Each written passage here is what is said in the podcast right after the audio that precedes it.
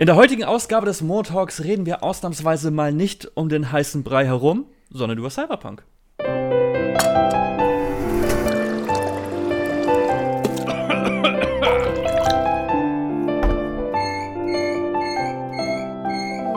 Montag. Herzlich willkommen zu einer brandneuen Ausgabe des Montalks. Und tatsächlich werden wir heute die Gelegenheit nutzen, um über Cyberpunk 2077 zu quatschen, denn das dürfen wir jetzt. Ist das verrückt? Fühlt sich das surreal an? Es fühlt sich schon ein wenig surreal an und da haben wir auch schon die erste Stimme vernommen, die zum heutigen Montalk äh, dazu beitragen darf, über Cyberpunk zu reden, denn wir haben einerseits den Christoph, der spielt Hallihallo. Cyberpunk. Ja, genau. Entschuldigung, ich bin dir zweimal ins Wort gefallen innerhalb von zwei Minuten. Das ist absolut nicht schlimm. Du darfst mir, wenn wir über Cyberpunk reden, sehr gerne ins Wort fallen. Und wir haben noch jemanden mit Wortfallpotenzial, und zwar aus dem Haupthaus, quasi der gute Sandro, denn der darf auch schon Cyberpunk spielen. Ja, hallo, danke schön für die Einladung auch. Ist ja mein erstes Mal Montalk. Schön hier zu sein. Oh, krass, stimmt. Schön. Das Du hast ja ja natürlich auch äh, ein schönes Thema ausgesucht. Und ähm, ja, wir wollen heute einfach mal ein bisschen so den Ersteindruck zu Cyberpunk 2077 geben. Denn es wird in den kommenden Tagen und Wochen noch sehr viel Coverage zu dem neuen Rollenspiel von CD Projekt Red geben. Aber das ist jetzt erstmal so.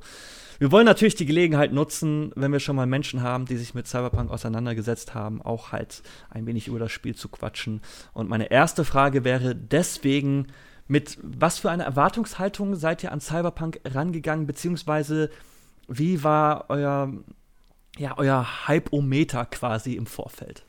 Okay, Sekunde. Sandro, antworte du mal kurz. Bei mir hat's geklingelt. Ich muss ganz kurz einmal die Tür aufmachen. Ich bin sofort wieder da. Und dann kann ich sagen, was ich dazu sage. Das ist Homeoffice, Freunde. Dann fange ich doch einfach mal an. Und zwar, bei mir kann es auch gar nicht klingeln. Ich sitze im Grafikerbüro bei Rocket Beans TV. Aber ich hoffe trotzdem, dass keiner reinkommt. Äh, da kommen drei Komponenten zusammen. Zum einen wartet man natürlich jetzt seit sieben Jahren auf dieses Spiel. Also vor sieben Jahren kam der erste Teaser raus. Und mit jedem Jahr steigt natürlich die Erwartungshaltung und mit jeder Info, die man mehr hört.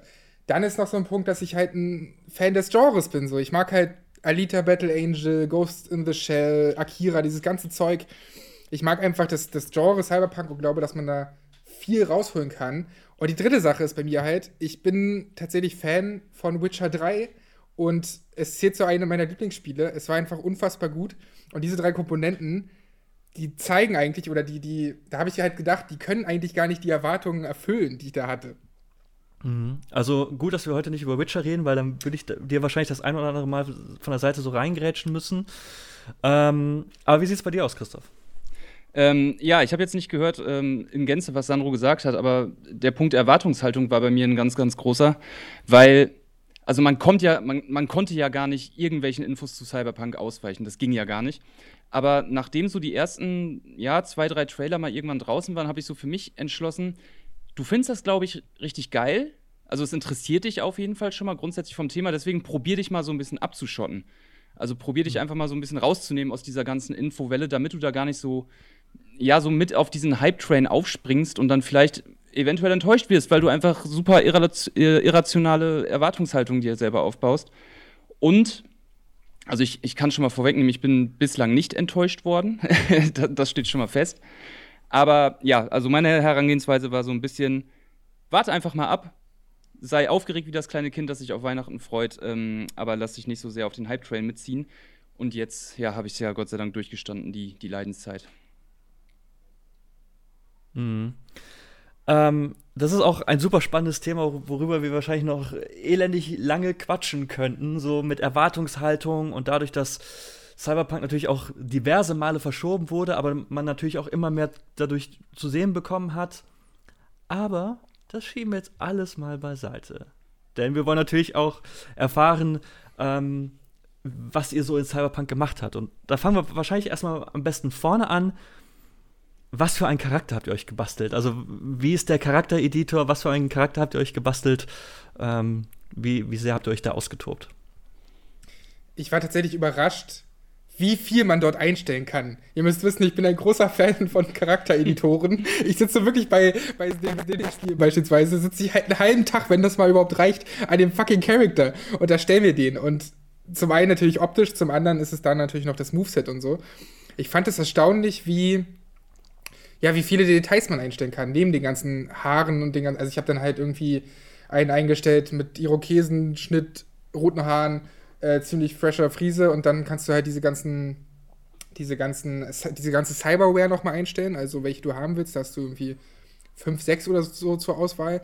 Und, das wusste man ja schon im Vorfeld, aber das jetzt nochmal zu sehen war absolut weird, man kann sogar einstellen, wie groß der Penis ist. Ja. Hm. Bis ins kleinste Detail, im wahrsten du kannst, du kannst den Schlong bestimmen. Wahnsinn. ja. Nein, aber abgesehen davon, ähm, ja, habe ich daran sehr lange gesessen. Hab dann, wollen wir schon auf den Weg eingehen, den man dann auswählt? Man hat ja drei Möglichkeiten. Können äh, wir gerne machen, ja. Kann ich gleich mal sagen, dann kann Chris mal sagen, was er für einen Charakter erstellt hat und mit welcher, ja, mit welchem Anfang er äh, begonnen hat. Denn man kann ja wählen zwischen Nomad, Street Kid und äh, Corpo. Corpo habe ich jetzt gar nicht gesehen. Ich muss sagen, ich habe sogar zweimal angefangen, um einfach zu sehen, wie groß der Unterschied ist. Mhm. Ich habe erst angefangen als Street Kid, dann startest du tatsächlich direkt in Night City und äh, ja, kennst eigentlich schon diese ganzen Banden und sowas und hast halt Vorteile, dass du ja schon ganz gut zurechtkommst in Night City.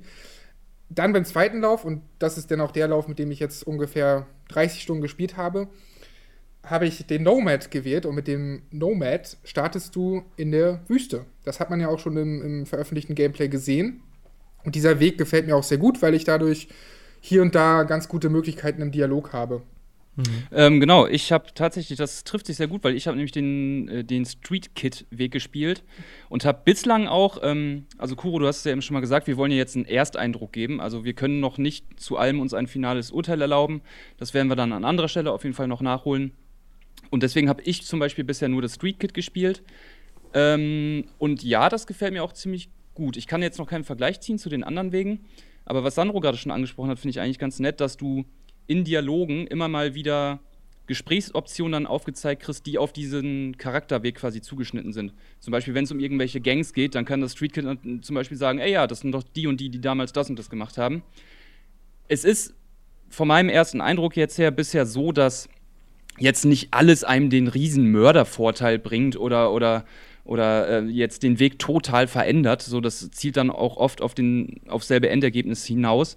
Aber es ist schon so, dass man dann irgendwie ein total geiles Gefühl für die Welt kriegt. Und das ist halt richtig nice. Also, dass du da mhm. irgendwelche Side-Infos kriegst und das fühlt sich sehr, sehr organisch an. Es fühlt sich halt nicht so an, als, als, als, als wäre da jetzt der Roboter, der jetzt halt ähm, seinem Algorithmus zufolge auf diesen Antwortweg antwortet, sondern es ist wirklich so, dass sich das wie ein Gespräch anfühlt dann. So trotz mhm. der Optionen, die man da hat. Und deswegen, da bin ich mal gespannt, so wie sich das dann noch mit den anderen Wegen im Vergleich ausspielt. Mhm. Wie würdet ihr es einschätzen, dadurch, dass man ja diese Lebenspfade hat und auch einen ähm, Charaktereditor hat, der, wie ihr gesagt habt, relativ umfangreich ist, besteht die Möglichkeit, dass man sich quasi vorher so vielleicht gedanklich überlegt, okay, diese, diese Rolle möchte ich spielen. Denn wir wissen ja, Cyberpunk kommt ja aus, aus dem Pen and Paper. Und wenn man ein klassisches Pen and Paper spielt, dann erstellt man sich ja einen Charakter und hat da auch so ein paar Vorstellungen, wie man diesen Charakter spielen möchte. Ne? Zum Beispiel in dem Fall vielleicht ein Schlägertyp oder eher so möglicherweise in Richtung feiger Hacker oder was auch immer. Bietet das Rollenspiel die Möglichkeit zu sagen, über die Lebenspfade hinaus, so, ey, wenn ihr eine bestimmte Rolle verfolgen wollt, dann habt ihr auch die Werkzeuge dazu.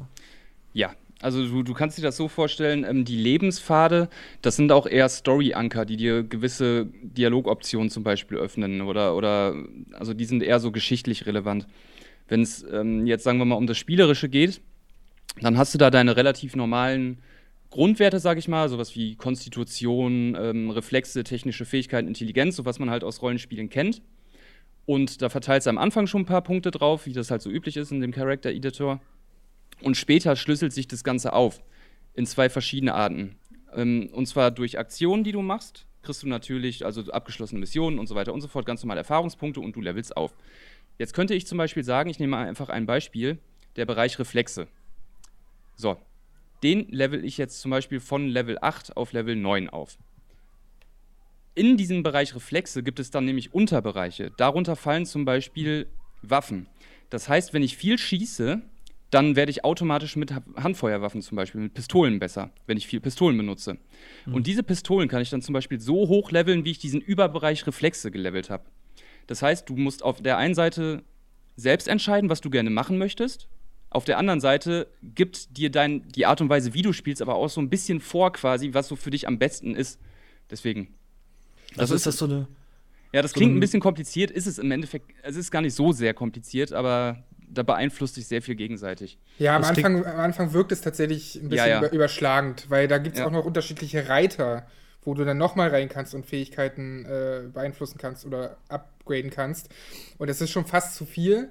Und das äh, kam mir gerade in den Gedanken, weil ich das Gefühl schon fast die ganze Zeit im Spiel habe, dass es fast schon zu viele Möglichkeiten gibt, zu viele Optionen, die an die Hand gibt. Denn ich habe ständig das Gefühl, was zu verpassen. Sei es ein Dialog, denn du hast ja ständig unterschiedliche Dialogoptionen. Sei es eine ganze Geschichte, sei es vielleicht sogar eine Nebenquest, die ich plötzlich gar nicht sehe, die dann aber ein Chris sieht in seinem äh, Durchlauf. Also es hat auf jeden Fall einen sehr hohen Wiederspielwert, aber es macht es beim ersten Mal auf jeden Fall nicht leichter, das zu spielen, weil man dann ständig das Gefühl hat, ja, was soll ich denn jetzt wählen? Natürlich ist es geil, so viele Optionen zu kriegen, aber ich will auch eigentlich nichts verpassen. Mhm. Und vor allem, äh, um das vielleicht noch mal abzuschließen, um auf deine Ausgangsfrage mal einmal einzugehen. Ja, du kannst dir einen Charakter bauen, der auf jeden Fall zu dem passt, was du spielen möchtest, wenn du dir das vornimmst. Das kannst du. Ähm, wenn du jetzt aber sagst, ich will einen Hacker haben, aber du ballerst die ganze Zeit, so dann, dann beißt sich das ein bisschen, ne? weil mhm. du natürlich dann im Ballern automatisch leveln würdest im Hacken aber nicht, obwohl du das ja eigentlich machen willst. Also du musst es dann auch schon machen, so. Mhm. Und ähm, was Sandro gerade sagte, ähm, dieses Spiel hat wirklich so enorm viel Inhalt und es ist ein Spiel, das habe ich sehr schnell festgestellt, wo du vom Kopf her die ganze Zeit dabei bleiben musst. Also das ist eine lebendige, atmende Welt, wo auch mit sehr vielen Namen und Begriffen und sowas um sich geworfen wird. Und man muss da schon auf jeden Fall dranbleiben und immer schön mitdenken, weil wenn man mal, das habe ich mal gemacht, irgendwie mal kurz zwei Minuten aufs Handy geguckt und auf einmal äh, wusste ich überhaupt nicht mehr, was, wer, wer ist denn jetzt wer und wer ist die Person und das und ne, also man muss da schon dranbleiben. So, das ist ein Spiel für Erwachsene, das, das, das merkt man A, einmal daran, dass man sich darauf konzentrieren muss und natürlich auch ähm, anhand des Gewaltgrades und auch Sexualität und was da alles eine Rolle spielt. Hm.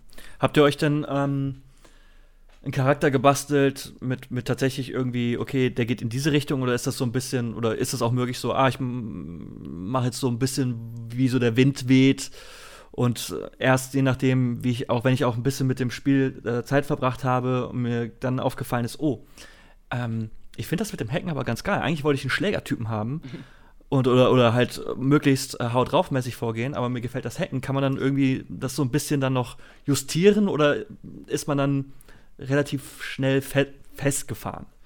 Ich finde dadurch, dass man ja auch noch gar nicht weiß, wie diese ganzen Hacking-Mechaniken aussehen, wie, weiß nicht, so ein Braindance, diese ganzen Spielmechaniken, die es gibt, wie die mhm. sich anfühlen, das weiß ja noch nicht am Anfang. Und deswegen ist es umso besser, dass man später jeden möglichen Weg gehen kann. Natürlich verteilt man die Punkte erstmal am Anfang, so wie in jedem Rollenspiel. Und da denkt man sich dann so, ja, Intelligenz wäre jetzt ganz nice, am Anfang schon mal sieben Punkte zu haben und dafür woanders weniger. Aber du kannst es trotzdem dann im Laufe der Geschichte äh, ja ziemlich frei noch wählen. Also du bist nicht am Anfang dann festgefahren, sondern kannst dann noch ordentlich wählen während des, des, des Durchlaufs. Und das finde ich auch ganz schön, dass du erstmal ausprobieren kannst und dich dann spezialisieren kannst. Hm.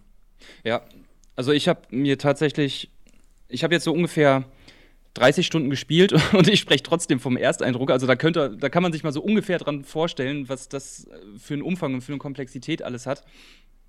Ähm, und ich habe auch bisher noch einen relativen All-Arounder. Also ich merke schon, dass ich, ähm, naja, stumpf wie ich bin, halt viel baller.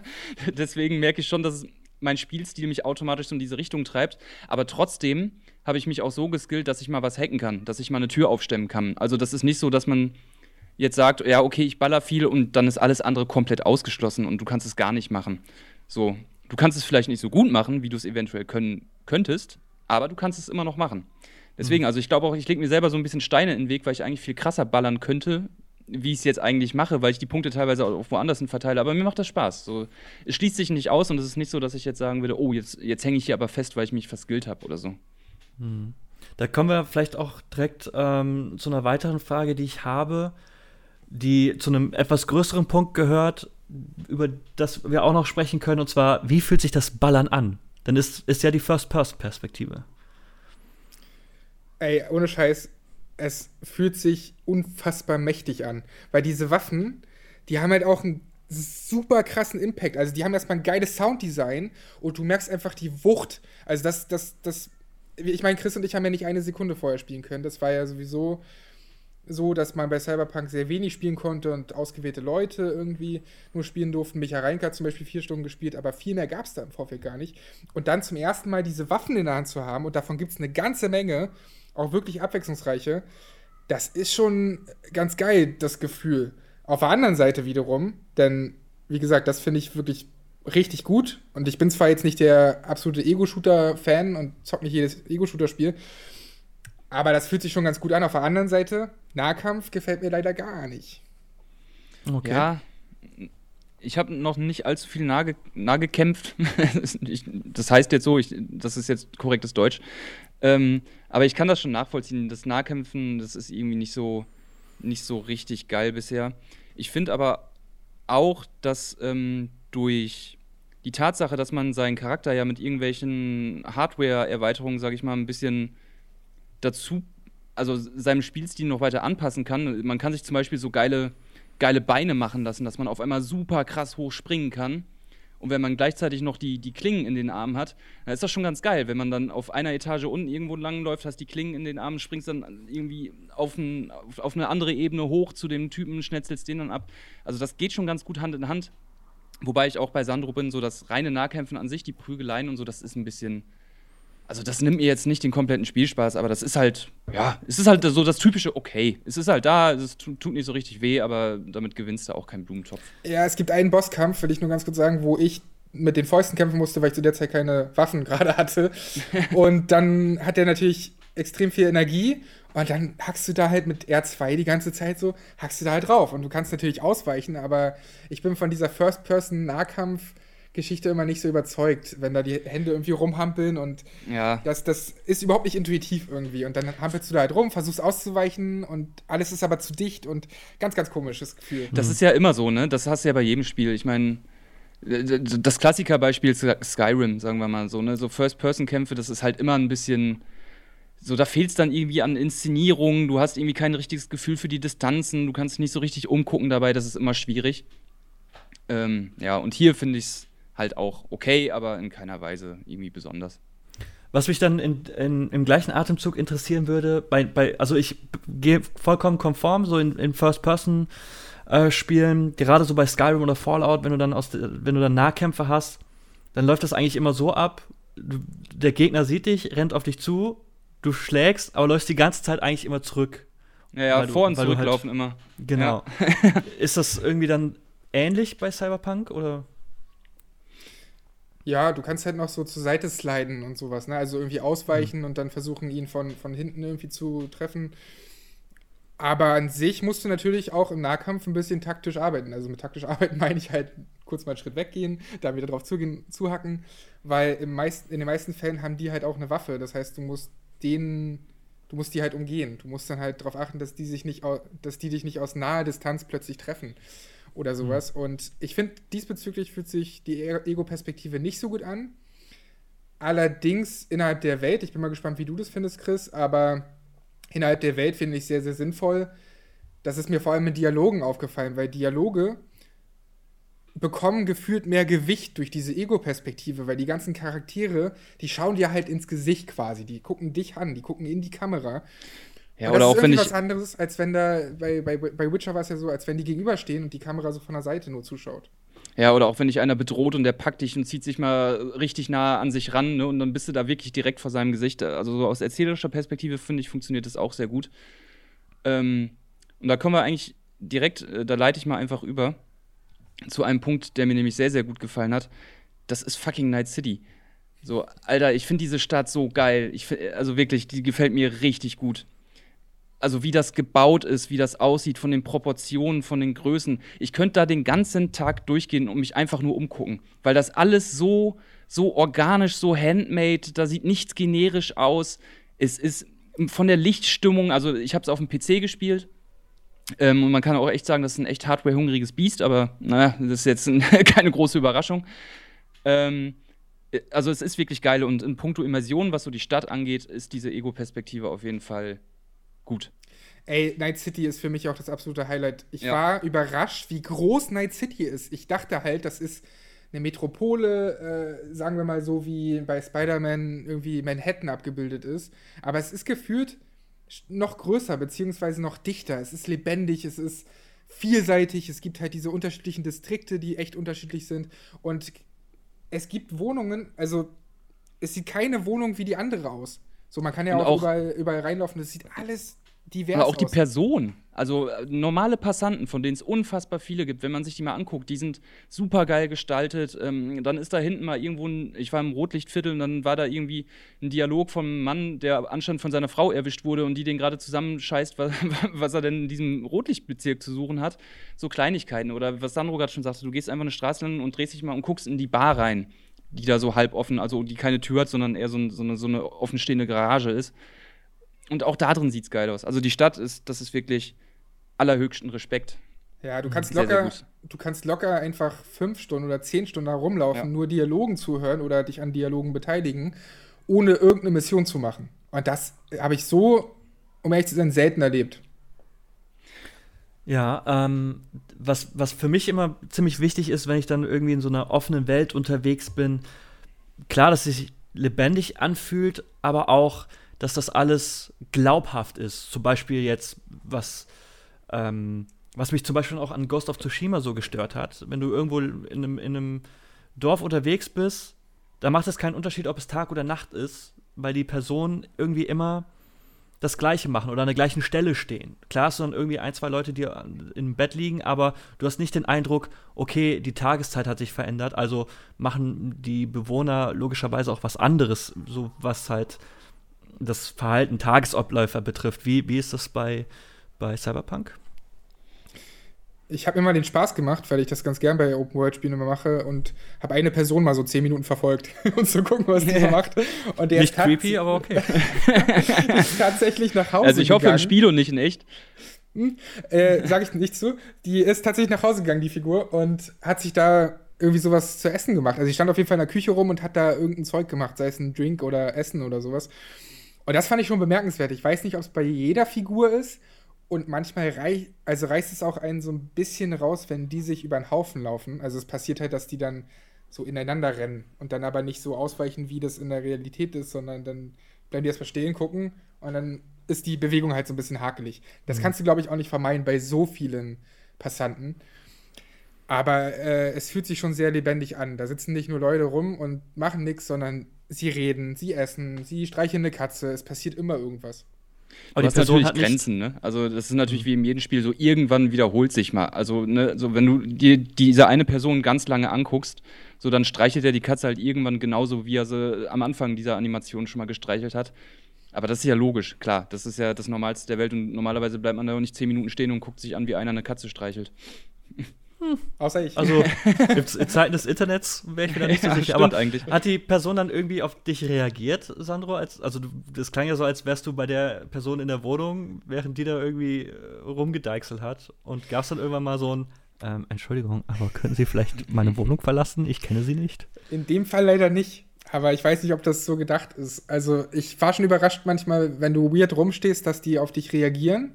Hm. Also wenn du jetzt bei einem Dialog, wenn der vorbei ist und du wartest trotzdem noch zwei Minuten, dann sagen die halt auch irgendwie, ja, kannst mal abhauen, so eine Art. Ja. Aber äh, bei der Situation mit der Wohnung hat sie leider nichts gesagt, diese Person. Okay, ähm, was ich auch immer ganz cool finde und das mag ich auch an Red Dead Redemption 2 ganz gerne, ist, dass wenn du irgendwie in der Welt unterwegs bist, dass dann auch so zufällige Ereignisse passieren, auf die du reagieren kannst und dann dadurch passieren halt, ähm, ja, also daraus kann sich was entwickeln. Ist, hat man sowas in Cyberpunk auch oder reagiert die Welt auf, auf deinen Charakter, den du erstellt hast, wenn du irgendwie unterwegs bist? Bist du? Soll ich? Ja, gut. Ähm, also ich, ich könnte ein Beispiel bringen, aber sag du gern.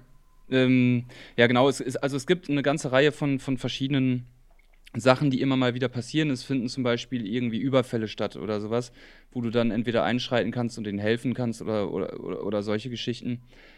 Ähm, was mir aber bisher noch nicht passiert ist, ist, dass durch Zufall eine enorm krasse Questreihe gestartet ist. Das ist mir noch nicht passiert. Mhm. Ähm, aber da, da komme ich auch generell zu dem Punkt, es gibt unfassbar viel zu tun. Und manchmal hat es mich auch schon ein bisschen genervt, weil das war wirklich so GTA, was war es? GTA 4, glaube ich. GTA 4-Style, dass du ständig angerufen wirst auf deinem Handy und dann will der was von dir und dann sagt der, ja, ich habe noch diesen Auftrag für dich und ich habe noch das. So, ne? Und das, hat, das war mir manchmal schon einen Tacken zu viel.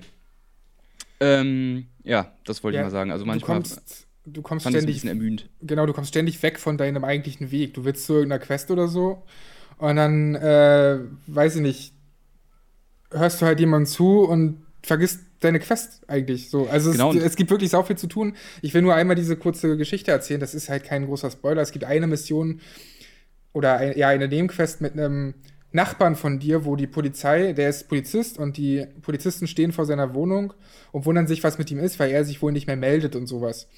Und wenn du die Polizisten anquatscht, die dort rumstehen, dann entwickelt sich daraus eine Quest. Aber ich bin bei Chris, ich habe es auch noch nicht erlebt, dass völlig random plötzlich irgendwo was passiert und daraus erspinnt sich eine einstündige Quest oder so. Aber es gibt mhm. auf jeden Fall neben diesen Hauptquests und, und, und, und auch den eigentlichen Nebenquests gibt es auch immer mal wieder so kleinere Aufgaben, die man erledigen kann. Ja, und auch die Nebenquests, die ich bisher gemacht habe, die haben mir alle auch echt gut gefallen. Ohne da jetzt mal zu sehr ins Detail zu gehen. Aber das hat mir schon alles ganz gut gefallen, auf jeden Fall. Und auch echt abwechslungsreich, ne? Also ich, ja? will, ich will nicht immer so krass den Vergleich ziehen, weil es immer schwer zu vergleichen ist, aber ich habe vor kurzem nur mal Watch Dogs Legion gespielt.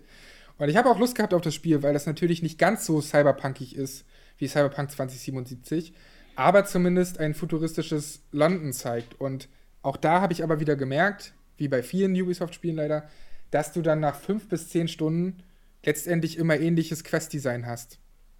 Und dieses Gefühl habe ich hier, zumindest nach ungefähr 30 Stunden auch, noch nicht. Nee, das kann ich nur unterschreiben. Es fühlt sich alles irgendwie unique an. Ähm, das ist echt krass, das ist echt verrückt. Mhm. Kann man denn auch irgendwie, abgesehen von Quests, sich in Night City die Zeit vertreiben? Also ohne, dass du jetzt irgendwie eine Nebenaufgabe machst oder einen Job für einen anderen erledigst, sondern einfach so Freizeitbeschäftigungen nachgehst? Das steht auf meiner To-Do-Liste tatsächlich. Das ist das, was ich jetzt als nächstes ausprobieren wollte, weil ich ähm, bisher nur sowas wie Essensstände und so ein Kram ausprobiert habe. Es gibt, es gibt sehr, sehr schönes, lustiges Essen. Aber ich habe jetzt noch nicht, also weil ich auch immer bisher mit anderen Sachen beschäftigt war, ich habe auch noch nicht danach geguckt, um ehrlich zu sein. Äh, wie gesagt, wir machen hier einen Ersteindruck. Ähm, ob es da jetzt, keine Ahnung, irgendwelche Arcade-Automaten oder, oder, oder, oder, so eine Geschichten gibt. Das wollte ich jetzt mal ähm, als nächstes noch angehen. Ich habe auch noch nicht allzu viel entdeckt. Also, wenn man da mal den Vergleich zu Yakuza oder Persona oder so zieht, dann äh, habe ich da noch nicht so viel gesehen. Ich weiß von einer Geschichte, die ich hier natürlich nicht verraten werde, weil das auch mehr oder weniger wie eine Überraschung ist. Aber ich habe auch bisher nur mir irgendwie Kleidung gekauft, Essen gekauft, aber so eine richtige Beschäftigung äh, habe ich da noch nicht, nicht gehabt. Aber das ist ja dann auch vielleicht etwas, was man dann demnächst nochmal ähm, besprechen könnte, denn wie eingangs erwähnt, gibt es noch sehr viel Content zu Cyberpunk 2077. Das Spiel erscheint am 10. Dezember, dann ähm, werden sich sowieso im Internet wahrscheinlich sehr viele Meinungen dazu finden, nicht halt nicht nur exklusiv von Leuten, die äh, beruflich über Videospiel berichten. Aber Sandro, kannst, willst, möchtest du mal vielleicht noch kurz äh, erläutern, was, was du noch so bezüglich Cyberpunk bei den Rocket Beans machst. Ja, äh, wir werden einen Review-Talk dazu machen, wo natürlich auch der Chris dabei sein wird und der Simon, denn der wird bis dahin auch schon ausgiebig gespielt haben. Das wird am kommenden Montag stattfinden, also am 14.12. in dem Game Talk-Slot. Dann werden wir am Launch-Tag, also, nee, wobei einen Tag vor Launch sogar, am Mittwoch werden wir einige Let's Plays dazu haben. Da haben wir uns was Schönes überlegt. Also es wird eine richtige Launch-Strecke dazu geben. Und ich arbeite auch gerade noch an so einer Matz, wo auch ein paar Leute von euch dabei sind, bezüglich Erwartungshaltung von Cyberpunk. Und dann schauen wir mal, so drei, vier Wochen nach Release, ob diese Erwartungshaltung und diese Fragen, die ich stelle und auch die Antworten, ob die eingetreten sind. Das mhm. äh, wird ganz interessant. Da hoffe ich mir ähm, so, so ein Erwartungshaltung slash Realitätscheck. Mhm. Ja, aber wenn ihr nicht bis ähm, Mittwoch warten wollt, dann gibt es ja auch wahrscheinlich schon zeitnah, wenn ihr dir jetzt den Montag dem Montalk am Montag schaut, gibt es wahrscheinlich auch noch ein Ersteindruck-Video äh, bei den Rocket Beans. Ne? Das gibt es ja dann auch als VOD. Das könnt ihr euch dann auch auf jeden Fall reinfahren. Christoph, du hast ja auch einiges geplant ne? für, für dein Review und yes. unsere Game 2-Folge, die am 18.12. rauskommt, können wir genau. auf jeden Fall auch schon mal das sagen. Ist auch mal, das können wir auch mal sagen, weil das ist einfach ein wirklich ein riesiges Spiel und ähm, dementsprechend wollen wir da auch die Zeit, die es braucht und äh, die es auch verdient hat, um das ordentlich einschätzen zu können, alles dem auch geben. Deswegen am 18. kommen wir dann mit einem tollen Game 2-Beitrag, bestimmt, hoffe ich. ja, macht ihr nicht zu viel Druck irgendwie selbst, aber da werden wir auf jeden Fall äh, eine Game 2-Folge auch natürlich im Cyberpunk-Thema, ja, für euch bereit haben quasi. Deswegen, ähm, ich könnte noch super also super viel mit euch über Cyberpunk quatschen. Vielleicht machen wir das auch so ein bisschen off-camera. Aber das war, wie gesagt, erstmal nur ein erster Eindruck. Da wird es noch in den kommenden Tagen und Wochen super viel geben.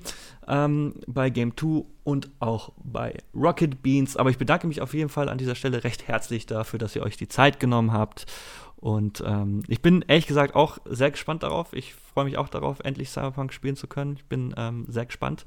Vor allen Dingen, weil ich Witcher 3 ehrlich gesagt gar nicht so geil. Aber okay, das äh, ist dann wahrscheinlich erstmal äh, auch. Das, das diskutieren wir nochmal an anderer Stelle, Kuro. ja. Da müssen wir nochmal reden, glaube ich. Ja, ja. dann bist du halt ein Arschloch, ist ja okay. okay. Kann ich Nein, Kuro, nein, natürlich nicht. Äh, aber dann verabschieden wir uns an dieser Stelle vom Montalk und ähm, ja, Ihr könnt natürlich auch gerne in die Kommentare schreiben, so eure Cyberpunk-Erwartungen. Habt ihr überhaupt Bock auf Cyberpunk 2077 oder sagt ihr, ey, ganz ehrlich, das wurde jetzt so oft verschoben und ich habe so viel dazu gesehen, das ist so ein bisschen wie bei Evolve bei mir, dass ich da erstmal ein bisschen Abstand brauche. Äh, das könnt ihr natürlich gerne in die Kommentare schreiben. Ich bin auf jeden Fall gespannt, was ihr zu sagen habt. Das war's von uns. Wir sehen uns dann beim nächsten Mal. Macht's gut und auf Wiedersehen. Tschüss. Ciao. Das war ein Podcast von Funk.